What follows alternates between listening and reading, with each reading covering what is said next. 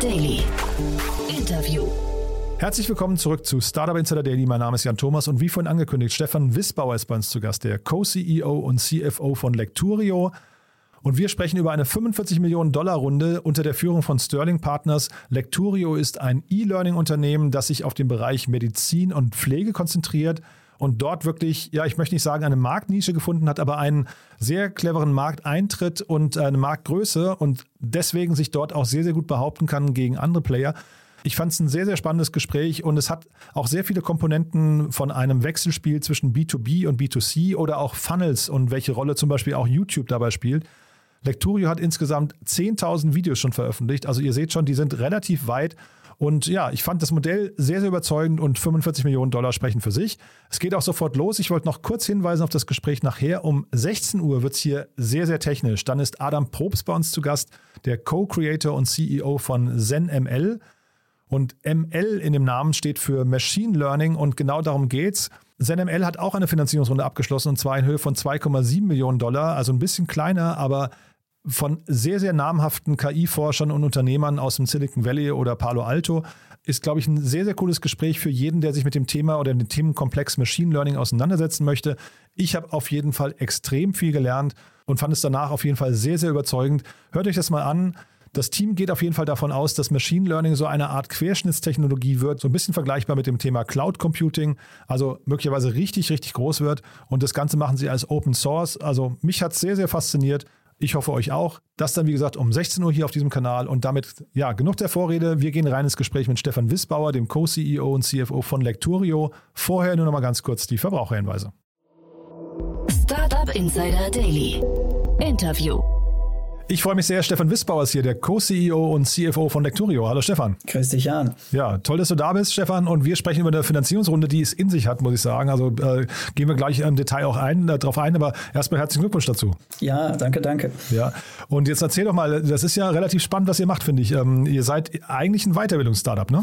Genau, also äh, von der Geschichte her, ne, wir haben damals angefangen 2008, ist ja von zwei HHLern gegründet worden, ähm, äh, Lectorio hier in Leipzig, wo ich auch sitze. Und äh, damals war die Idee, so die Uni-Ausbildung zu digitalisieren. Äh, von der Grundidee war das sehr breit und offen.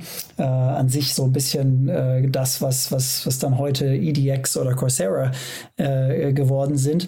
Und das war aber natürlich aus Deutschland heraus mit geringer Finanzierung und so weiter, war das schwierig. Und ähm, das heißt, damals wurden dann in Deutschland die ersten ähm, äh, wie soll ich sagen, äh, machbaren Produkte definiert, wie äh, Jura-Examensvorbereitung online. Na, da gab es halt den Repetitor, zu dem alle Studenten hingedackelt sind. Und den gab es dann bei uns in hoher Qualität digital. Na, das war noch vor meiner Zeit. Und ähm, damit wurden wir halt zum Higher Education äh, Video Learning äh, Player. Mhm. Was ja wahrscheinlich super dankbar ist gerade, ist ja ein Thema, was total durch die Decke geht, nehme ich zumindest an. Ne? Aber vielleicht nochmal kurz der Schritt zurück. Du hast gesagt, ihr hattet eine geringe Finanzierung. Warum hat sich das jetzt geändert? Was sind so die, die sag mal, Schlüsselparameter oder Marktveränderungen, die dazu geführt haben, dass wir, wir sprechen über eine 45 Millionen Runde jetzt, äh, was, dass ihr jetzt so viel Geld einsammeln konntet? Genau, so 45 in Dollar, ne, um, in um Dollar. das klar zu okay. haben. Mhm. Ähm, aber 40 Millionen Euro quasi. Ähm, und ähm, äh, naja, es ist natürlich auch viel Zeit ver vergangen und viel harte Arbeit. Äh, äh ich erinnere mich an äh, ein Statement vor ein paar Monaten von einem unserer Investoren, äh, der auch sagte hier, ja, bei vielen Läden am Ende sind wir eigentlich viel zu früh ausgestiegen, ne, weil die hatten eigentlich noch jede Menge Potenzial und die gingen dann erst nachher so richtig ab. Und wenn man sich, ähm, natürlich gibt es immer wieder auch die Geschichten, wo Dinge, sag ich mal, in zwei, drei Jahren abgehen gehen und äh, verrückte Bewertungen schaffen und so weiter. Ne? Aber ähm, viele Dinge, die, die größer geworden sind, haben eben auch ihre Zeit gebraucht. Ne? Und sicherlich im, sicherlich im Online-Lernbereich ist jetzt nicht so irgendwie wie Fast-Moving Consumer Goods und äh, mit tiefen Investmenttaschen äh, kaufe ich mir dann einfach einen Teil des Fashion-Markts online und so weiter, ne? sondern da ist ja viel Veränderung auch im Verhalten nötig, zum Teil bei den Einzellernern, zum Teil bei den, bei den Firmenkunden und Unikunden, von denen wir ja auch sehr viele haben. Und ähm, insofern hat es einfach ein bisschen länger gedauert, aber wir haben halt inzwischen ähm, sowohl eine Technologieplattform als auch äh, ein Portfolio an Inhalten, was breit ist und auch eine globale Aufstellung, äh, die jetzt natürlich A, äh, ne, eine größere äh, Substanz darstellen. Das heißt, man wird für andere Arten von Investoren interessant. Das ist jetzt auch so unser erster Private Equity Investor, der hier reingegangen ist. Bisher hatten wir hauptsächlich traditionelle VCs. Ähm, das heißt, wir haben halt also diese Grundgröße erreicht, die das für solche Player Player interessant macht. Und natürlich haben wir uns da gerade durch die, durch die Internationalisierung auch einen globalen Marktbereich ausgesucht, in dem es sehr viel Potenzial gibt und der ist auch komplex. Ne? Wir haben ja da bei Medizin angefangen mhm. und Medizin ist ja ein sehr anspruchsvolles Thema und damit hat man natürlich dann einen überschaubaren Markt, auch äh, äh was, was Konkurrenz und so weiter anbelangt, sodass man dann, äh, wenn man es schafft, da eine Führungsposition sich zu erkämpfen, äh, das heißt dann nicht immer gleich, mit Führung meine ich nicht, dass man unbedingt gleich der Größte ist, aber dass man inhaltlich und technologisch äh, äh, wie soll ich sagen, sehr kompetitiv dasteht, ne? ähm, dann äh, kann man eben, oder, oder, haben wir in dem Fall halt geschafft, äh, da äh, diese größere Summe äh, auch zu raisen. Ne? Ist das, ähm, wenn man jetzt mal deine Erfahrung ähm, oder vielleicht mal, wenn du die mal teilen magst, ist das ein, mal, der, der beste Schritt, den man gehen kann in einem großen Markt mit vielen Wettbewerbern, sich sofort auf einen kleineren Teilmarkt zu konzentrieren? Du, ich bin da sehr vorsichtig, was so allgemeine Formeln anbelangt äh, für Erfolg, ne? weil es halt doch am Ende ähm, sehr stark davon abhängt, äh, was macht man da, ne? mhm. ne? an wen verkauft man, was gibt es da schon. Ähm, und da gibt es, glaube ich, ganz, ganz viele unterschiedliche Erfolgsgeschichten, ähm, die sich da durchgebissen haben äh, in ganz unterschiedlichen Bereichen. Ne? Aber äh, was man, glaube ich, schon sagen kann, wenn du dir jetzt unsere Situation vorstellst, wir haben dann in den ersten Jahren in Deutschland erfolgreich ein Jurageschäft aufgebaut, ein Medizingeschäft mit Video, Steuer ähm, äh, als Thema auch noch. Ähm, das waren erstmal so unsere B2C-Bereiche. Ne? Dann haben wir, äh, sind wir in den B2B-Bereich eingetreten, also Firmenkunden. Ne? So, da haben wir dann quasi die Sachen, die wir B2C äh, äh, schwer verkaufen konnten, ja? so, so Software-Themen, Leadership-Themen und so weiter, die konnten wir dann B2B auf einmal sehr gut verkaufen. Ne? Äh, dazu dann noch so Inhalte wie Compliance und so weiter. Aber wenn du dann aus dieser Perspektive auf den globalen Markt schaust und sagst, okay, jetzt versuche ich zu ähm, äh, wie soll ich sagen, konkurrieren mit einem Lynda.com hm. ähm, damals, äh, was dann inzwischen LinkedIn, ja ne, LinkedIn Learning ja, geworden ja, ist und von Microsoft gekauft wurde und so weiter, dann, äh, dann hätte man, glaube ich, sehr, sehr tiefe Taschen gebraucht. Ne? Und dann muss man sich halt entweder spezialisieren, gibt es ja auch äh, deutsche Startups, die dann zum Beispiel halt mehr so Richtung, ne, so Richtung Udacity, ganz speziell, hm, genau. joborientiert, genau. Programmierskills und, und, und, und, und. Ne? Und äh, wir haben uns dann halt da speziell den Medizinbereich rausgesucht. Ne? Und, und dadurch hatte man halt ein überschaubares äh, Konkurrenzfeld, ähm, was aus unserer Perspektive sehr stark Test-Prep orientiert war und ähm, wo wir halt die Möglichkeit gesehen haben, da die Stärken, die wir in Deutschland hatten, nämlich umfangreiche, auch tiefe Videoinhalte zu hochkomplexen Fachthemen, umfangreich aufzubauen, auch was Prozesse und Effizienz äh, anbelangt, ne? weil kannst du natürlich Hollywood-Movies äh, produzieren, dann bist du pleite, du musst da irgendwie so eine gute, eine gute Mischung finden, die auch funktioniert und skalierbar ist. Ne? Mhm. Das haben wir uns dann halt angeguckt und haben gesagt, okay, in diesem Medizinbereich, da denken wir, da können wir was, ähm, äh, wie soll ich sagen, was Einzigartiges und was Kompetitives erstellen. Nicht? Und das wäre, glaube ich, bei den anderen Themenbereichen Jura sowieso nicht naheliegend und bei Business Software und Co. halt sehr, sehr hoher äh, kompetitiver äh, Intensitätsgrad. Natürlich auch ein größerer Total Addressable Market einfach, ne? Und das ist dann dieser Trade-off, ne? Aber ich glaube, es war eine ganz gute Entscheidung, äh, da fokussiert vorzugehen. Im, Im, Nachhinein natürlich ist es auch nochmal leichter gesagt. Ja, wollte ich gerade sagen, es ist spannend, so rückblickend auf seine Entscheidung mal zu schauen, ne? Und, und dann irgendwie ja. zu gucken, wie sich so eine Strategie auch verändert hat. Masterplan äh, fällt mir in dem Kontext ein. Die haben ja sehr hochwertige Videos am Anfang produziert, also wirklich, weil du gerade sagst, Hollywood-Style, ja. Äh, und haben dann auch irgendwann davon ein bisschen Abstand genommen und sind jetzt vielleicht ein bisschen mehr mehr in euer Segment äh, vorgedrungen, aber natürlich in einem anderen äh, Marktsegment dann trotzdem. Also ihr macht ja, ja. primär Medizin und Pflege sind, glaube ich, die beiden Märkte, auf die ihr euch konzentriert, ne? global jetzt sehr stark. Ne? Also genau. Unser deutsches Geschäft ist nach wie vor, hat, hat da noch ein paar mehr Säulen und wird auch weiter noch mehr Säulen haben. Ne? Mhm. Ne? Und äh, äh, nach dieser Investmentrunde sind wir auch da jetzt nochmal besser aufgestellt, uns ein bisschen mehr zu kümmern, als wir das in, in, in unserer sehr auf die Inter Internationalisierung fokussierten ähm, Phase in den letzten Jahren gemacht haben. Das freut uns auch, dass wir da dann wieder so ein bisschen ähm, intensiver auffrischen können, äh, auch was Deutschland anbelangt. Aber international ist der Fokus sehr, sehr klar und das, das ist da Medizin und ganz speziell Pflege slash Krankenschwestern ähm, äh, und äh, Mediziner selber halt. Und das geht jetzt noch weiter auch Richtung äh, Community Health Workers, sodass man quasi so alle äh, wie soll ich sagen, wichtigen Levels der, der Gesundheitspyramide da abgebildet hat. Und du hast gesagt, der Total Addressable Market ist gewachsen dadurch natürlich, ähm, oder ihr habt ihn zumindest mal sehr klar umreißen können auch.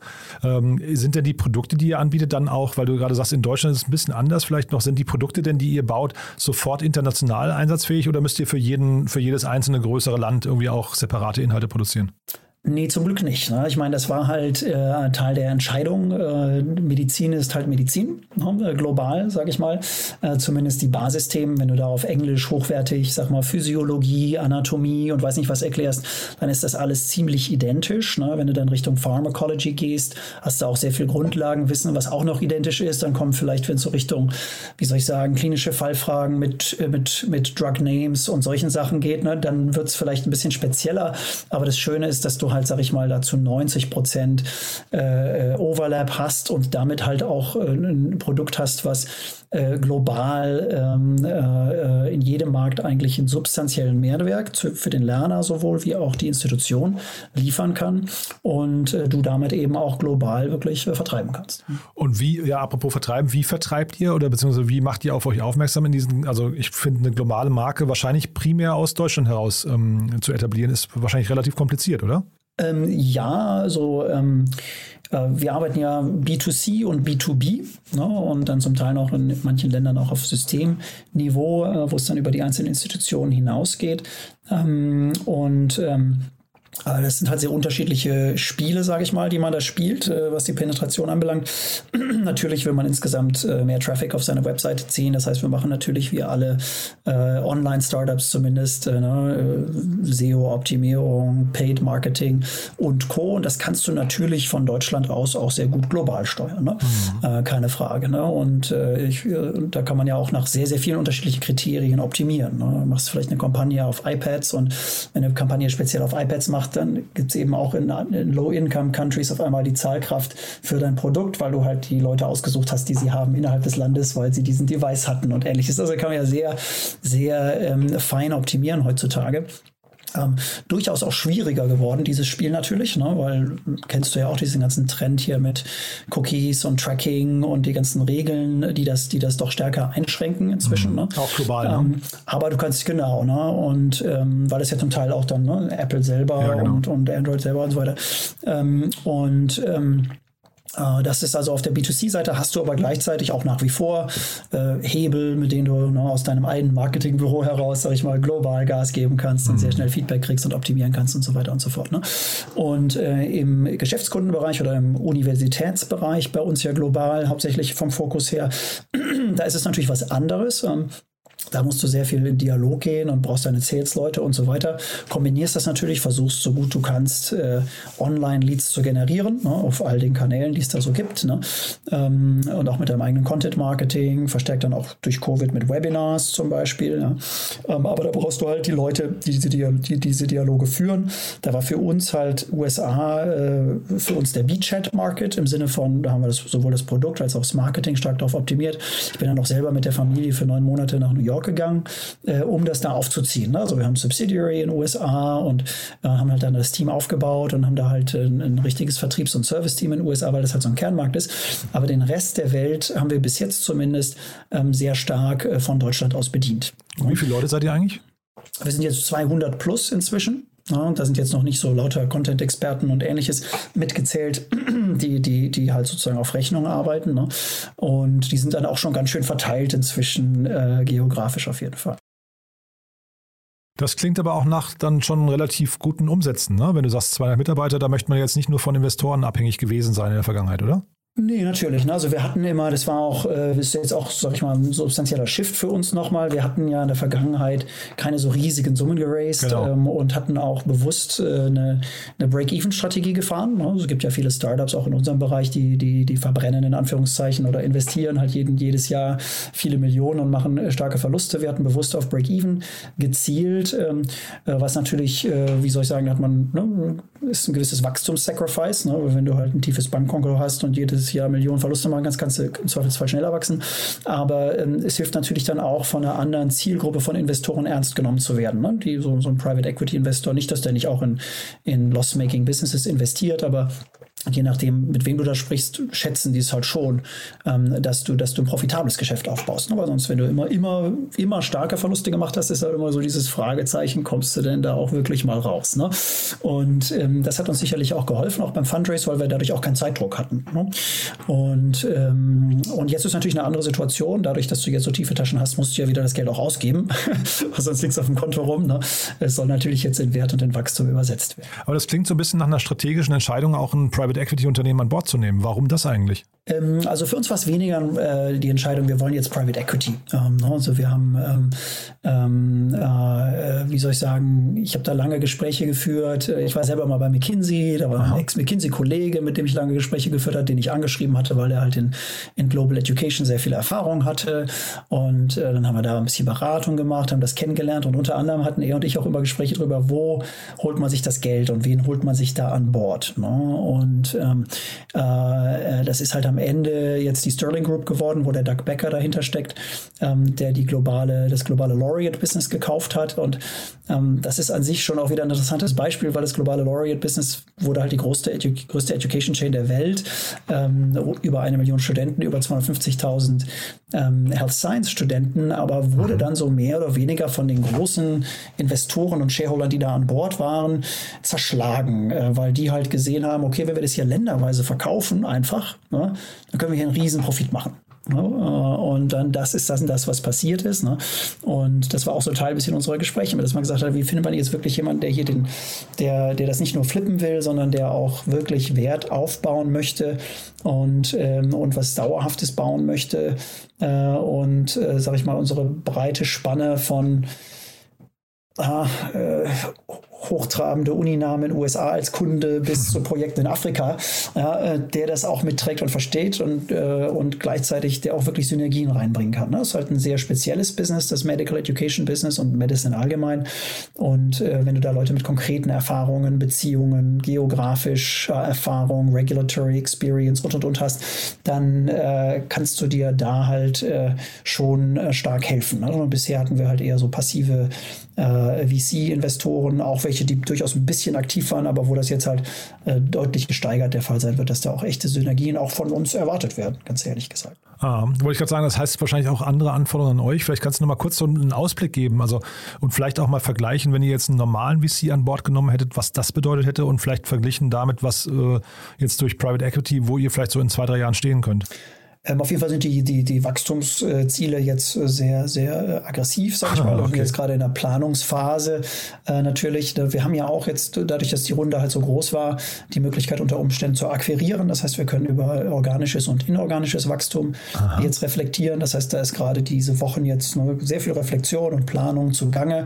Ehrlich gesagt, ganz genau wirst du es nicht planen können, weil ne, wenn du, wenn du zum Beispiel auch M&A-Scans äh, äh des Marktes machst und so weiter, weißt du ja nicht genau, was jetzt, was jetzt wirklich passt, äh, mhm. weder inhaltlich noch kulturell und so weiter. Und je nachdem, wie groß oder klein die Sachen sind, kann das deine Route dann substanziell äh, beeinflussen. Nicht? Ähm, insofern definitiv aber äh, vom, vom Modus operandi äh, ein signifikanter Shift für uns. Mhm. Ich habe mich ähm, gewundert, ich habe bei euch auf der Webseite eine Aktion gesehen, die heißt Durchstarten, einmal zahlen, jetzt lebenslang nutzen.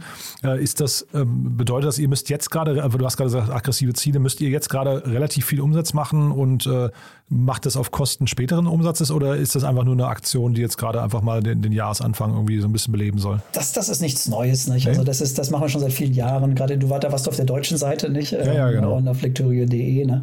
Und ähm, auf dem globalen Subscription-Geschäft machen wir das zum Beispiel gar nicht. Ne?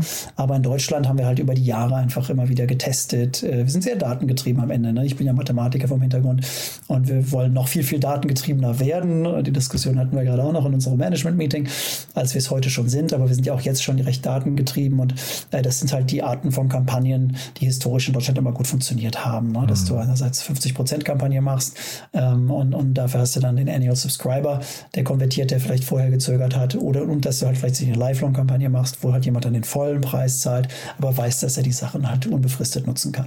Ich habe mich in dem Kontext nur gefragt, ähm, was denn überhaupt so der Kundenwert bei euch ist. Also weil, ähm, sag mal, so ein typischer Kunde bucht der einen Kurs oder, oder ist es eher wie so beim Udemy oder sowas, dass man halt hofft, dass der irgendwie im Wochen- oder zwei Wochentakt oder so ja. wiederkommt und dann eben nee, mehrere Kurse. Bei uns ganz andere Dynamik. Also Aha. im Deutschen, äh, wie du ja siehst, auch auf der Seite, das sind halt diese hochwertigen äh, Professional-Kurse, die genau. wir da haben, Jura, Medizin, Steuer und so weiter. Ne? Und das ist halt nicht so wahrscheinlich, dass der Jurist dann auch die Medizin kauft oder die Medizin die Jura, äh, schon genau, ganz logisch. Genau, ne?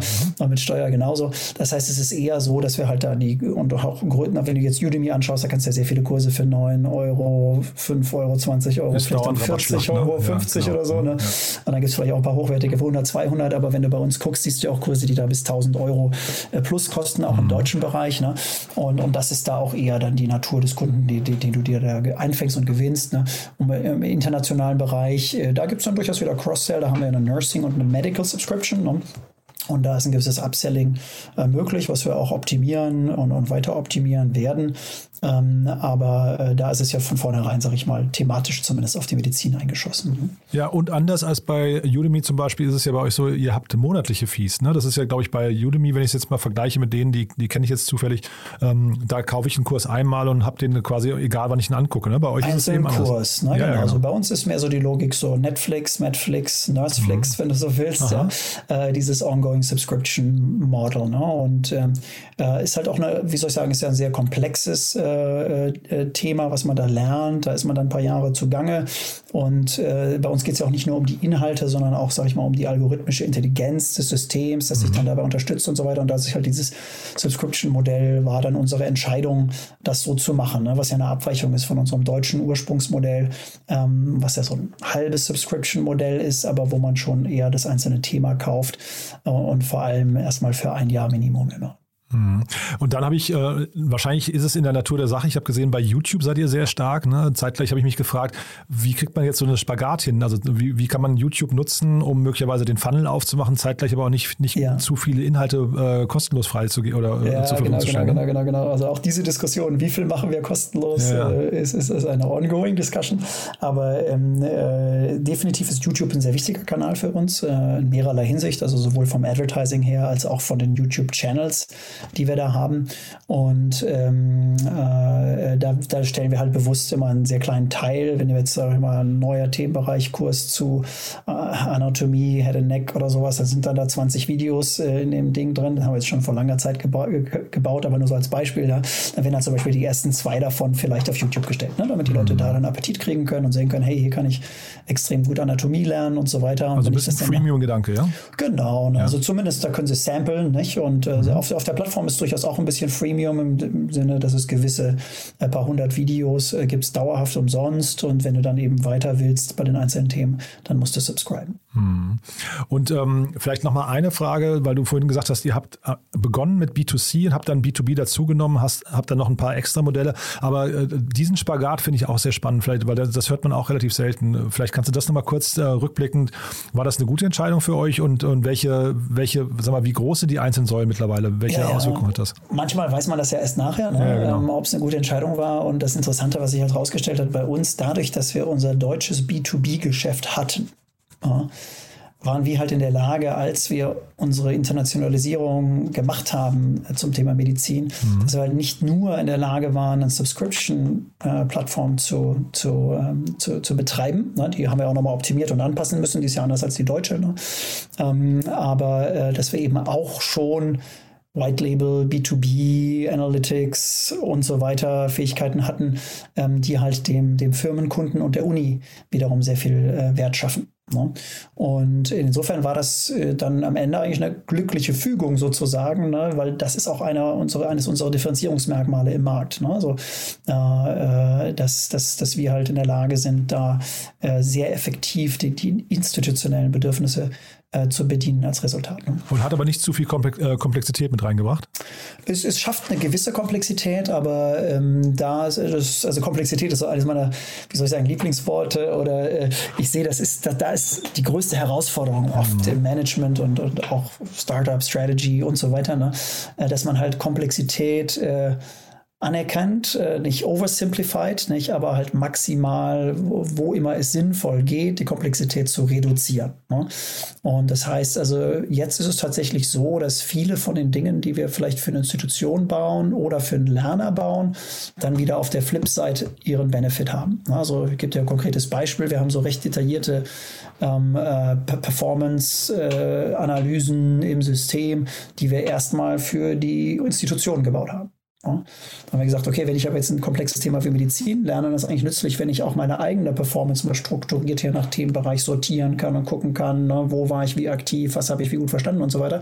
Und dann kannst du einfach halt diese, diese gebauten Funktionalitäten auf den Kopf stellen und, und auf der anderen Seite quasi Wert schaffen damit. Das heißt also, das ist ein, ein andauernde Optimierung, da, da, sicherzustellen, dass die Komplexität nicht zu sehr aus dem Ruder läuft, läuft, dass du Synergien einbaust, wo es geht, aber natürlich baust du auch gewisse Dinge ähm, äh, speziell einfach im B2B-Bereich. Also ich weiß noch genau, als ich das erste Mal mit einem der größeren vor vielen Jahren B2B-Kunden gesprochen habe und er sagte dann was von SCORM. Ich sagte, okay, was ist SCORM? Keine Ahnung. Das ist so ein Shareable Content Object Reference Model. Das ist so ein uraltes Standardformat in, in, im E-Learning, das da halt jeder alte E-Learning-Crack und ein Learning Management System äh, Crack kennt und äh, was wir halt lernen mussten, wo wir spezielle Fähigkeiten bauen mussten, da aus dem System halt zu exportieren, damit wir bei Firmenkunden auch in deren System dann laufen können mit unseren Inhalten, ohne jedes Mal unser System mitzuverkaufen. Ne? Und das musst du dann halt speziell für die bauen und da hast du auch keine Synergien mit deinen Subscriber-Kunden. Nicht? Mhm. Aber äh, da, da, musst du halt dann selektiv gucken, wo sind solche Investments halt sinnvoll. Ne? Aber insgesamt, weil du auch zur Größe fragst, ne? also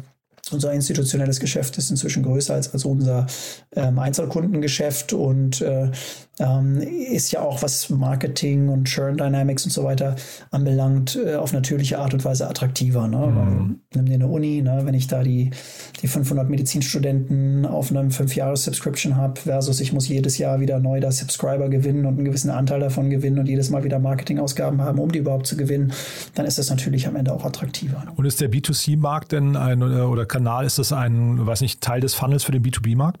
Äh, ja, das ist ein anderer Punkt noch, dachte ich auch dran, dass du die Frage gestellt hast hattest, äh, aber habe ich noch nicht kommentiert. Ja, da gibt es auch wiederum gewisse Synergien, ne? weil es ist dann in einzelnen Märkten sehr unterschiedlich, aber ich sag mal, bevor du in den USA äh, eine Uni dazu kriegst zu subscriben, werden schon auch die Studenten gefragt. Ne? Mhm. Wenn die mhm. Studenten dann alle irgendwie sagen, irgendwie habe ich nie was von gehört oder finde ich nicht gut, ne? Ähm, dann ist das schon ein Nachteil. Ne? Und es ist dann in anderen Ländern anders von der Kultur her vielleicht, ne? aber grundsätzlich gibt es da schon auch Synergien auf jeden Fall. Ne? Und was der B2C-Teil halt auf jeden Fall sicherstellt, ist, dass wir da ähm, ja, weil der, der, der B2C-Subscriber, äh, ne, der, der, der bleibt halt nur, wenn das Ding wirklich gut funktioniert für den. Und auch für die Uni macht es ja am Ende keinen Sinn, Dinge zu kaufen, die nicht gut für den Lerner funktionieren. Ne? Und insofern hat das schon auch aus, auf dieser fundamentalen Ebene wieder eine ganz natürliche Synergie. Dann drängt sich fast noch die Frage auf, also ähm, wenn ich dir jetzt richtig zuhöre, sind denn so, so Stars oder Influencer und so weiter im Videobereich, spielen die für euch eine große Rolle? Also, weil du sagtest, die, ähm, die Studenten werden gefragt, ob sie euch schon kennen. Und ähm, damit sie euch kennen, muss ja wahrscheinlich das Video, was man ihnen vorher schon präsentiert hat, irgendwie attraktiv sein. Braucht man dazu große Namen? Ähm, also wir haben ja ein paar große Namen mit drin im Medizinprodukt. Ne? Also wir haben Dozenten von Harvard, Yale, Hopkins, Imperial, UCL und so weiter. Mhm. Und das hilft natürlich beim Trust Building. Sag ja, da habt ihr auch so einen also Trailer, habe ich gesehen bei euch auf YouTube. Ne? Wenn, ja, du, wenn du so die ersten Touchpoints hast mit dem Produkt ja. und da sind dann irgendwie Trusted Brands zumindest mhm. mit verbunden. Ne? Wir, wir claimen da ja kein Partnership mit den Institutionen. Das sind ja Beziehungen mit den jeweiligen Professoren, die wir da haben. Ähm, aber das hilft natürlich beim Trust Building. Ne? Ist das ein Essential Element? Weiß ich nicht, aber ähm, Schaden tut es bestimmt nicht. Startup Insider Daily. One more thing. Präsentiert von OMR Reviews. Finde die richtige Software für dein Business.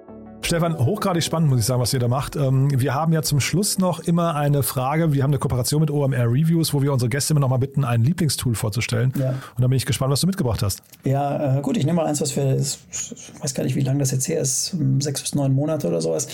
Ähm, und das Tool nennt sich User Pilot oder User Pilot, wenn du das auf Deutsch sagen willst.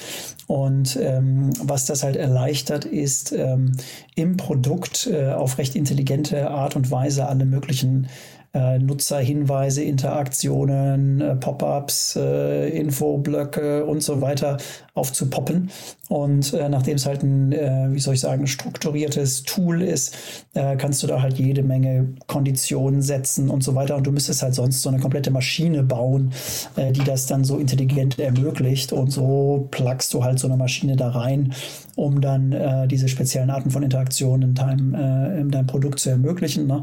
Wir treiben dann darüber zum Beispiel auch sowas wie NPS-Surveys, ne, wo halt mal so ein kurzes Umfragesurvey poppt und dann systematisch Daten generiert für uns, aber auch viele andere Hinweise. Und dadurch, dass du das halt Intelligenz machen, intelligent machen kannst, kannst du dadurch halt dein User Engagement ganz gut optimieren. Und da sind wir recht zufrieden mit, muss ich sagen. Ist ich glaube, so man kennt das aus dem Onboarding äh, auch viel, ne? Genau, genau. Ja. Da ist mhm. sicherlich so, ne? Das ist auch ein Teil dessen, dass wir so eine Tool-Tip-Tour am Anfang damit mhm. konfiguriert haben, aber auch dauerhaft, ne? Dass du sagst, da ist jetzt der, der Nutzer, der ist da, ne, Funktion ist Ebene 2, 3, hat er sich jetzt runtergeklickt und da gibt es was und ne, da stellen wir auch sicher, dass er versteht, was es da gibt. Das Segment One More Thing wurde präsentiert von OMR Reviews. Vergleiche Business Software mit Hilfe von tausenden echten Nutzerbewertungen. Alle weiteren Informationen auf omr.com/reviews.